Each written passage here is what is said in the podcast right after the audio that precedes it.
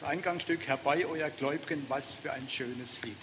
Dass wir heute Morgen zusammen sein dürfen, das ist eine super Sache. Ich war heute Morgen noch in der Uniklinik, habe dort einen Besuch gemacht bei einem früheren Arbeitskollegen. Dann saß ich da am Bett und habe mit ihm gesprochen über sein Ergehen. Ich besuche ihn zweimal in der Woche. Es geht ihm nicht gut. Blutvergiftung. Da habe ich mir überlegt, was, was sage ich ihm denn jetzt heute? Soll ich mit ihm beten? Ich bete jedes Mal mit ihm. Wir beten um Linderung, um Heilung, dass er wieder zu Kräften kommt, das Essen bei sich behält. Und dann kam in mir so die Frage hoch, wie wirkt, er ist nicht gläubig, wie, wie wirkt das bei ihm, wenn ich jetzt mit ihm bete? Herr, schenkt doch, letztes Mal haben wir gebetet, das vorletzte Mal, dass das Essen bei ihm bleibt. Soll ich jetzt wieder beten dafür? Das sind so Gedanken, wo mir durch den Kopf gehen, während ich da sitze und mir überlege, soll ich, kann ich, darf ich? Und dann dachte ich, was habe ich ihm anderes zu bieten als das Gebet? Das Vertrauen auf Jesus. Und dann haben ich gebetet. Nach dem Gebet sagt er zu mir, Adibert, danke, dass du für mich betest. Das hat mich so beschämt. Ich sitze da und überlege mir, kann ich, soll ich, darf ich, was macht das mit ihm? Und nachher bedankt er sich, dass ich für ihn bete. Ich möchte Sie ermutigen, auch in Situationen zu beten, wo Sie denken, es hat eh keinen Sinn. Wir wissen nicht, was es beim Gegenüber letztlich auswirkt, auch bei uns selbst. Ja, ihr Lieben, Letzte Predigt im Jahr 2019. Frage, was wünschst du dir für heute für eine Predigt? Wenn du heute Morgen die Gelegenheit hättest, hierher zu stehen und zu predigen, über was würdest du predigen? Was würdest du dir wünschen?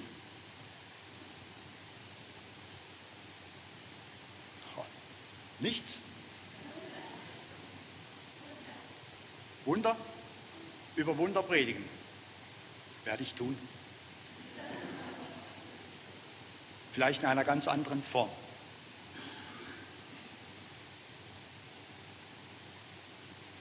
Anfang Dezember habe ich im Römerbrief gelesen und bin an einem Vers hängen geblieben, der dann zum Predigtext wurde. Wie dieser Vers heißt, verrate ich noch nicht. Im Laufe der Predigt komme ich drauf. Wir alle leben ja in Beziehungen, in ganz unterschiedlichen Beziehungen, in einer Art Geflecht. Da ist in den letzten Wochen und Monaten ja in den Beziehungen sehr viel passiert. Unzählige Begegnungen liegen hinter uns. Hier drin, zu Hause, in der Familie, am Arbeitsplatz, auf der Straße, im Straßenbahn, in der Straßenbahn und so weiter. Beziehungen, unterschiedliche Begegnungen, ermutigende aber auch entmutigende, fröhliche und traurige. Es gab Begegnungen, die sie nie vergessen möchten. Einfach so schön. Und Begegnungen, die sie nie vergessen können, obwohl sie es vielleicht möchten. Begegnungen, die sich in ihre Seele hineingegraben haben, positive wie auch negative. Oder denken wir einmal an unsere Worte. Wie viele Worte es wohl sind, die an unser Ohr gedrungen sind und dann auch Einlass gefunden haben. Worte, die unser Denken und Handeln beeinflusst haben. Ich habe mir gedacht, es gibt ja jetzt so diese Schrittzähler, wie viele Schritte wir machen. Wir hatten so ein Teil an, da am Arm. Na doch, ein paar. Stellt euch mal vor, es gäbe einen Wortezähler die die Worte zählen, die wir tagtäglich, das wäre mal eine neue Erfindung. Wenn ein Techniker da ist, kann er ja mal überlegen, ob er sowas erfindet. Wie viele Worte es wohl sind, die unseren Mund verlassen haben. Unzählige Worte haben wir gesprochen, aufbauende und vielleicht auch manchmal zerstörende. Worte, die beflügelten oder vielleicht auch lahmlegten. Worte, die Brücken oder Gräben in Beziehungen bauten. Und wie stark oder fest eine Beziehung ist, zeigt sich ja erst, wenn sie wie eine Brücke belastet wird. Manche unter uns nehmen sich auch Zeit, Bilanz zu ziehen, eine Fermate mal zu setzen, anzuhalten. Bilanz zu ziehen, nicht nur buchhalterisch, sondern auch darüber hinaus. Es ist gut, wenn wir am, Ende, am Jahresende Bilanz ziehen, gerade auch was unsere Beziehungen untereinander betrifft. Denn wir alle leben ja mehr oder weniger in festen Beziehungen miteinander. Und wir wissen alle, Beziehungen ohne Konflikte gibt es nicht. Sie gehören dazu. Sie sind normal. Konflikte gehören zum menschlichen Leben. Das ist doch schon mal eine gute Nachricht heute Morgen. Wer was anderes erwartet, Beziehung ohne Konflikte, der überfordert sich selbst und andere auch. Konflikte gehören zum Leben. Aber unnormal ist es, dass wir oft so tun, als dürfte es diese Konflikte nicht geben und wir deshalb einfach sie verschweigen. Dass sie nicht angesprochen werden, das ist das Problem. Unnormal ist es, wenn man sie einfach unter den Teppich kehrt oder so den frommen Mantel drum hängt. Nach außen hui und innen pfui. Ich bin so froh für Gottes Wort. Gottes Wort weiß um dieses Konfliktpotenzial, um das Dynamit, das in Beziehungen liegt.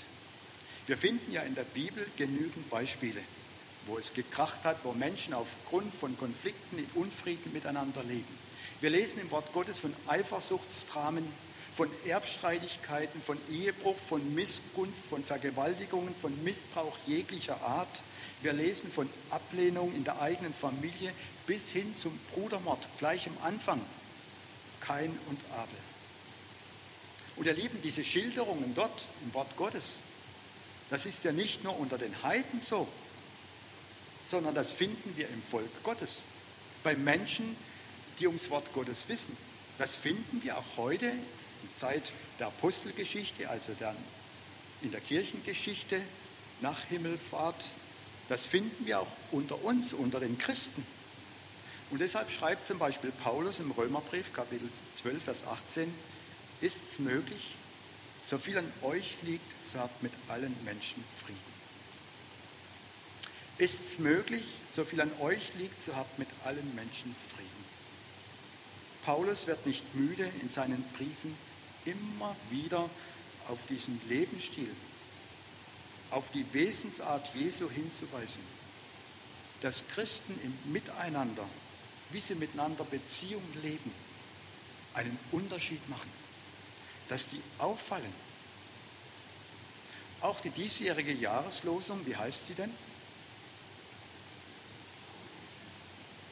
2019, das ist 2020. Suche Frieden und jage ihm nach. Ich habe vorhin mal geschaut, ob sie irgendwo hängt, aber sie hängt hier nicht im Haus, also im Foyer auch nicht. Aber es ist besser, wenn, wenn wir es im Herzen haben, wenn sie irgendwo hängt und gar nicht beachtet wird. Vielfach wurde über diese Jahreslosung gepredigt, wo wir auch aufgefordert werden, den Frieden zu suchen und ihm nachzujagen. Das ist was ganz Aktives. Ich habe dreimal darüber gepredigt am Anfang des Jahres. Bei der zweiten Predigt bin ich im Jägerkostüm und mit der Flinte aufgetreten, um das mal deutlich zu machen. Und ich habe mich, ich habe mich jetzt gefragt bei der Vorbereitung, wurde diese Empfehlung auch gelebt, aktiv gelebt? Haben wir wirklich den Frieden gesucht? Sind wir ihm nachgejagt? Ist es möglich, so viel an euch liegt, so habt mit allen Menschen Frieden. Als ich dieses Wort Anfang Dezember gelesen habe, dachte ich, das ist ein gutes Wort. Ein gutes Wort für den Jahresabschlussgottesdienst. Es macht Mut und fordert gleichzeitig heraus, das alte Jahr in gegenseitigem Frieden abzuschließen und auch im neuen Jahr darauf zu achten, ja dafür zu leben, dass Frieden nicht nur ein schöner Wunsch oder ein frommer Ausdruck oder ein Gebet bleibt, sondern ich ihn selbst aktiv lebe. Ja, mich dafür einsetze, auch dann, wenn ich vielleicht Ablehnung oder Unverständnis erfahre. Dabei geht es mir nicht um den Weltfrieden, sondern einfach um die Beziehungen, in denen ich lebe. In geklärten Beziehungen leben, das ist doch so was Gutes, so was Wohltuendes, das ist gesund. Es ist gesünder, wie jede Woche ins Fitnesscenter zu gehen. Bin ich davon überzeugt. Wie viel Geld investieren Menschen für irgendwelche Fitnessprogramme? Ist nicht schlecht. Aber in zerstrittenen, in schwierigen Beziehungen leben, wie viel wird dafür investiert, damit diese heil werden? Ich sage euch nichts Neues heute Morgen. Ungeklärte Beziehungen machen die Seele krank, können Magengeschwüre und mehr hervorbringen. Und ihr Lieben, Gras drüber wachsen, drüber, Gras drüber wachsen zu lassen, bringt nicht weiter. Warum nicht? Denn irgendwann kommt so ein Esel und frisst das Gras weg. Und dann ist das alte Problem wieder da. Soweit es irgend möglich ist von, und von euch abhängt, lebt mit allen Menschen in Frieden. Paulus sagt hier nicht, dass es keinen Unfrieden geben darf. Er ist Realist. Er kennt das ja in seinem eigenen Leben. Er hatte auch gewisse Probleme mit anderen Menschen, wenn wir an die Korinther denken. Er schließt das ein, dass es Unfriede gibt. Es ist natürlich, dass es zwischendurch kracht. Paulus weiß, dass es beim Christsein im Kern nicht darum geht, dass wir alles richtig machen. Das kann, das kann nämlich kein Mensch. Sich immer so zu verhalten, immer das richtige Wort zu haben, etc., dass alles passt, das gibt es nicht. Es geht vielmehr darum, dass wir in erster Linie in Beziehung zu unserem Schöpfer treten und von dort aus dann zu unseren Glaubensgeschwistern und Mitmenschen. Und ihr Lieben, da kommt es vor, dass es zwischendurch ein Rauschen, eine Störung in der Leitung gibt, bis hin vielleicht sogar zum Abbruch. Aber es soll beim Unfrieden, bei der Störung, beim Auseinanderbrechen nicht bleiben. Friede ist das Ziel. Und dafür ist er doch gekommen, dafür haben wir doch Weihnachten gefeiert, der Friede Fürst. Friede, der sich in einem guten Miteinander zeigt. Orte, Beziehungen und Familien, in der ein Stück Himmel sichtbar wird, spürbar wird, in denen sich Jesus widerspiegelt. Das ist das Ziel. Was sollen Menschen ohne Jesus denken, wenn Christen nicht miteinander können? Was ist das für ein Zeugnis nach außen? Unser Reden, unser Leben redet lauter als unsere Worte. Soweit es irgend möglich ist und von euch abhängt, lebt mit allen Menschen in Frieden. Paulus schreibt dieses Wort auf dem Hintergrund, dass jeder Mensch ein Sünder ist, dass jeder Mensch der Vergebung bedarf und wir in Christus allein unsere Gerechtigkeit haben. Er schreibt das auf dem Hintergrund, dass Christus unser Friede ist und die Friedfertigen glücklich zu schätzen sind, wie es Jesus in der Bergpredigt sagt. Oder denken wir an Matthäus 7, richtet nicht. Oder Matthäus 18, das Gleichnis vom Schalksknecht.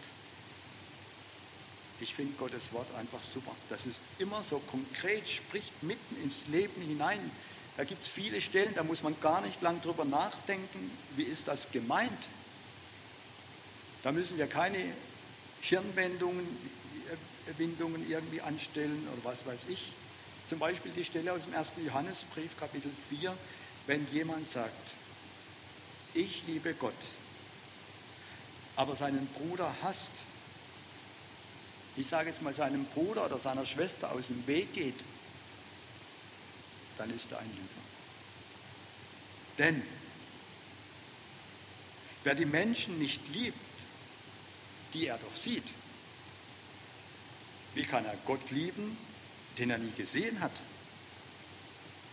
Gott selbst hat uns geboten, nicht nur ihn, sondern auch unseren Nächsten lieben. Klarer geht es nicht. Wo ist das Problem? Die Aussage ist klar. Da muss man nicht lange überlegen, was gemeint ist. Ist es möglich, so viel an euch liegt, so habt mit allen Menschen Frieden. Was ist Friede? Friede ist mehr als Waffenstillstand. Friede zeigt sich darin, dass ich dem anderen ohne Wenn und Aber in die Augen schauen kann.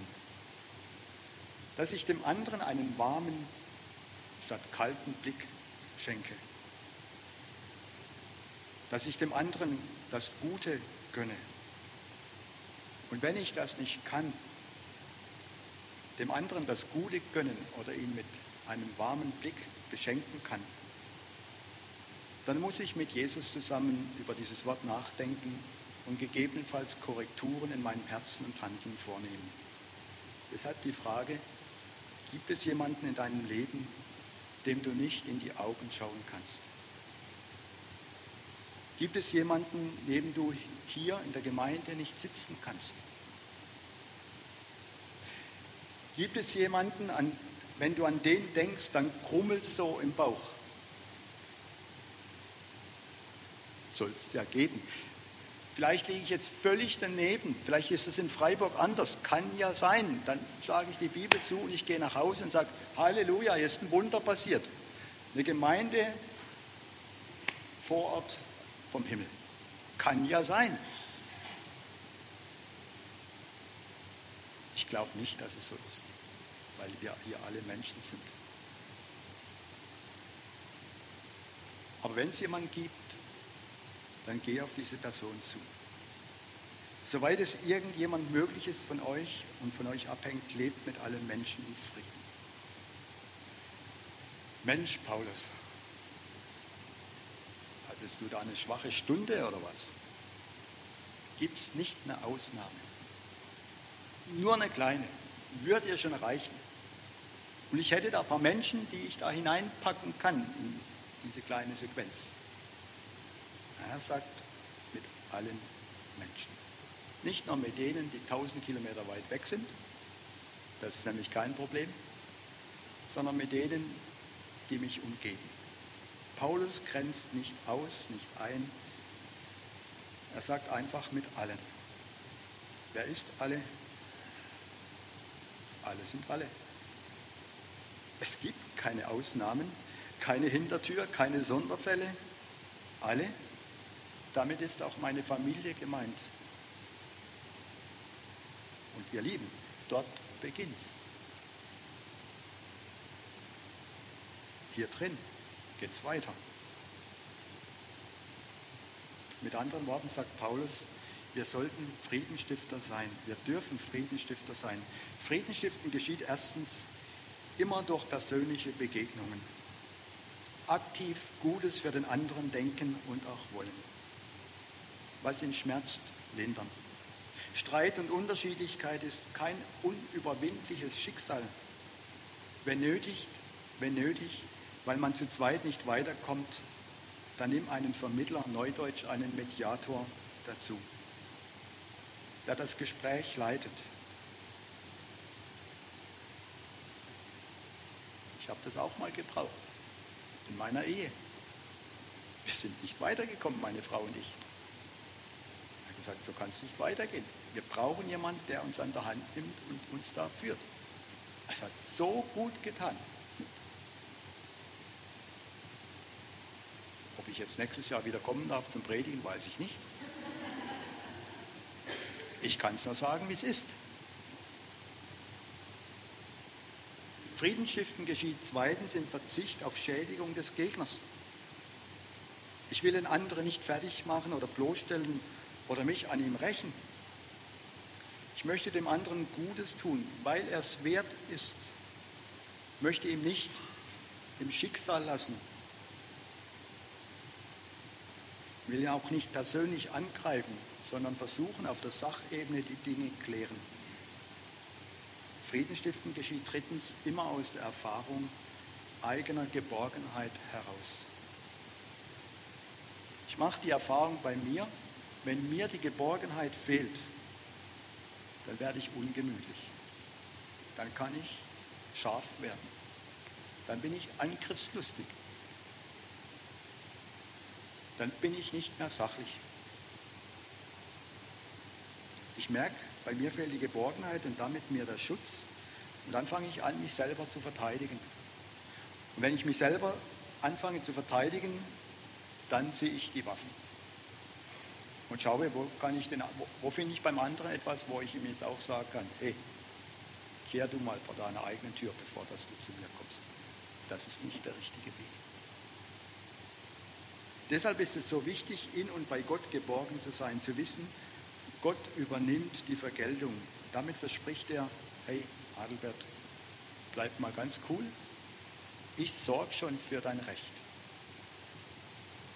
Du bist nie wirklich preisgegeben. Für dich wird gut gesorgt, auch wenn du ganz schwach bist. Das sehen wir ja gerade am leidenden und auferstandenen Jesus. Da können wir das sehen. Und deshalb kann ich Schritte des Friedens wagen. Ich glaube, dass uns das folgende Bewusstsein eine große Hilfe sein kann beim Frieden stiften bzw. mit allen Menschen im Frieden zu leben. Dieses Bewusstsein oder Bewusstsein machen, Jesus trug nicht nur meine Sünde, sondern auch die Sünde der anderen. Er trug auch die Sünde, die dir von einem anderen zugefügt wurde. Hast du da schon mal dran gedacht? wenn der andere an dir versagt, schuldig wird. Jesus hat auch diese Schuld getragen, nicht nur deine, sondern auch die des anderen. Das ist vielleicht ein ganz neuer Gedanke, aber immer wenn du von anderen verletzt wirst und andere an dir schuldig werden, dann hat Jesus diesen Schmerz auch gespürt. Er wurde mit dir zusammen verletzt, weil Jesus in dir lebt. Andere haben ihr Versprechen nicht nur dir gegenüber gebrochen, sondern auch Jesus gegenüber gebrochen. Nicht nur du allein wurdest im Stich gelassen, sondern Jesus mit und in dir. Er weiß, wie sich das anfühlt. Und er kennt diesen Schmerz. Er weiß, wie fies und gemein wir manchmal miteinander umgehen können und stellt sich genau hier rein und trägt mit uns zusammen diesen Schmerz. Aber Jesus spürt nicht nur diesen Schmerz, sondern er geht weiter. Durch seinen Tod am Kreuz können wir Heilung und Frieden auch für unsere Wunden erfahren.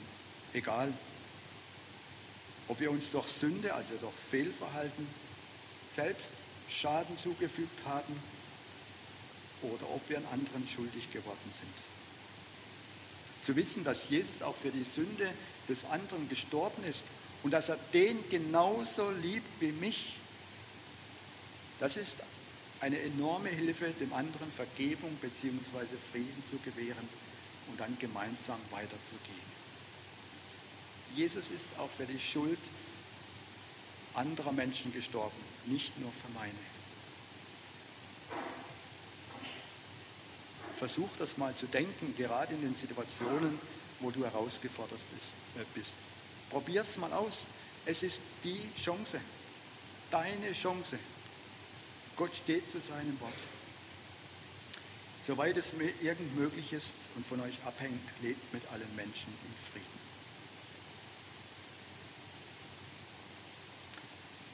Vielleicht kennt ihr die Geschichte, ein Schafzüchter in Amerika hatte ständig Ärger mit den Hunden seines Nachbarn.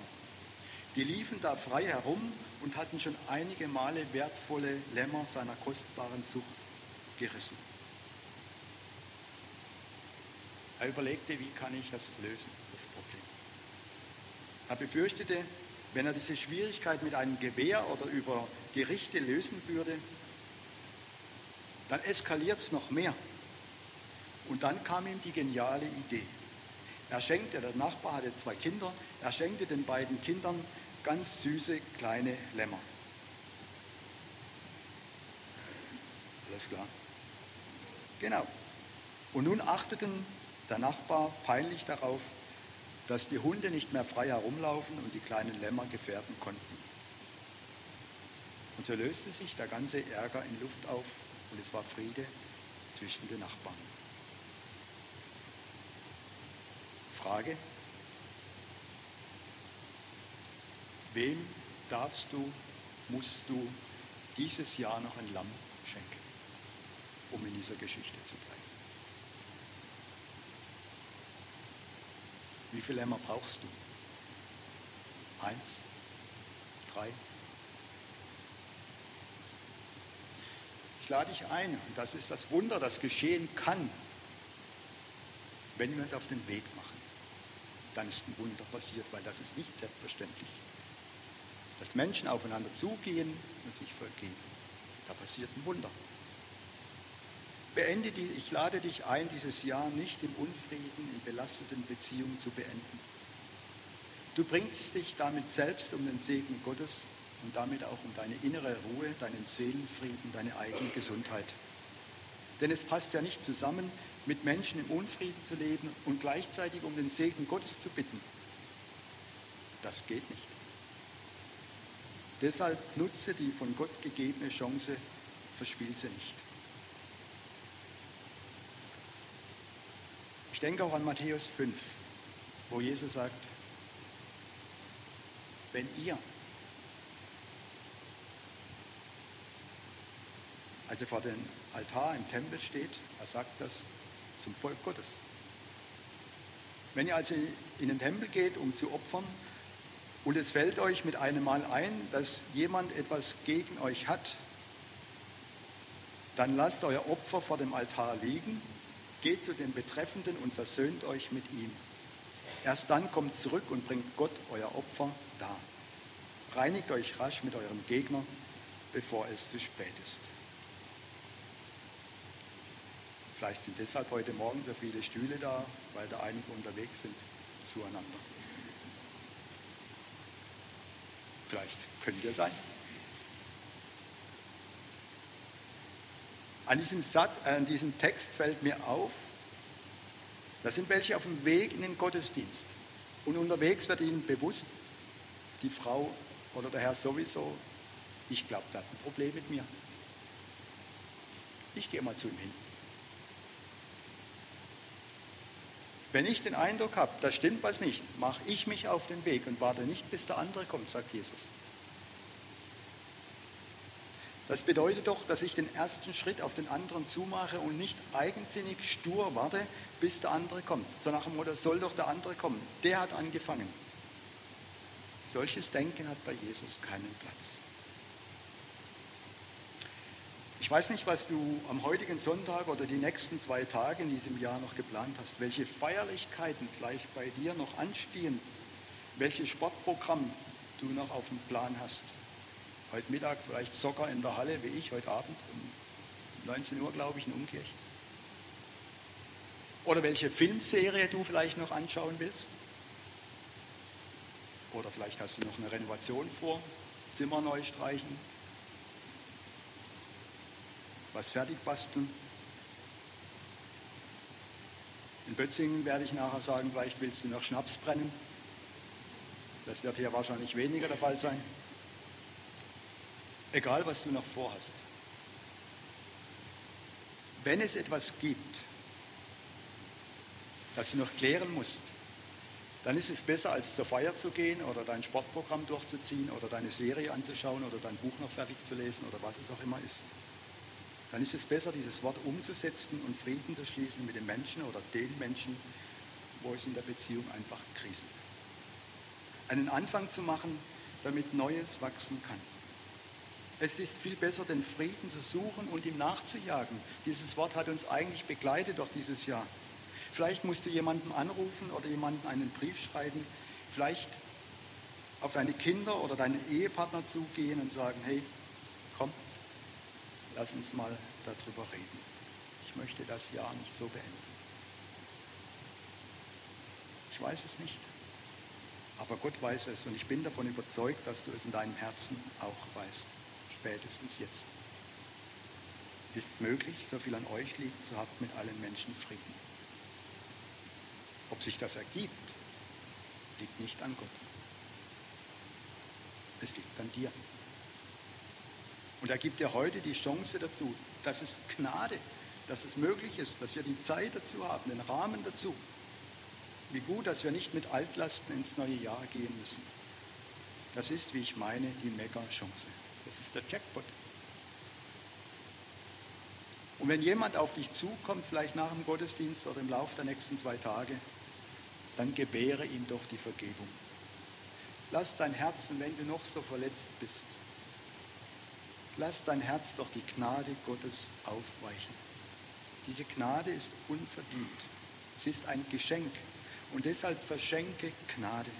Auch an den, der an dir schuldig geworden ist oder an den, der dich um Vergebung bittet. Nimm ihn in Arm. Sage ihm, ich freue mich, dass es dich gibt. Ich möchte mit dir weitergehen. Gemeinsam mal vor dem Thron Gottes stehen. Schau nach vorne und blicke nicht zurück auf das, was war. Du kannst es nicht mehr ändern, aber du kannst die Zukunft gestalten. Das Miteinander gestalten. Nutze die Chance, die Gott dir heute schenkt. Ist es möglich, so viel an euch liegt, so habt mit allen Menschen Frieden. Dass das geschehen möge, dafür möchte ich beten. Herr Jesus, ich danke dir für dieses gute Wort, was du uns heute Morgen gibst am Ende dieses Jahres, für diese Einladung, für das Wohlwollende von dir, dass du uns diese Chance gibst, dass wir mit Dingen, die uns noch beschweren, belasten aus diesem vergangenen Jahr, dass wir sie heute ablegen dürfen, in den nächsten zwei Tagen noch klären können.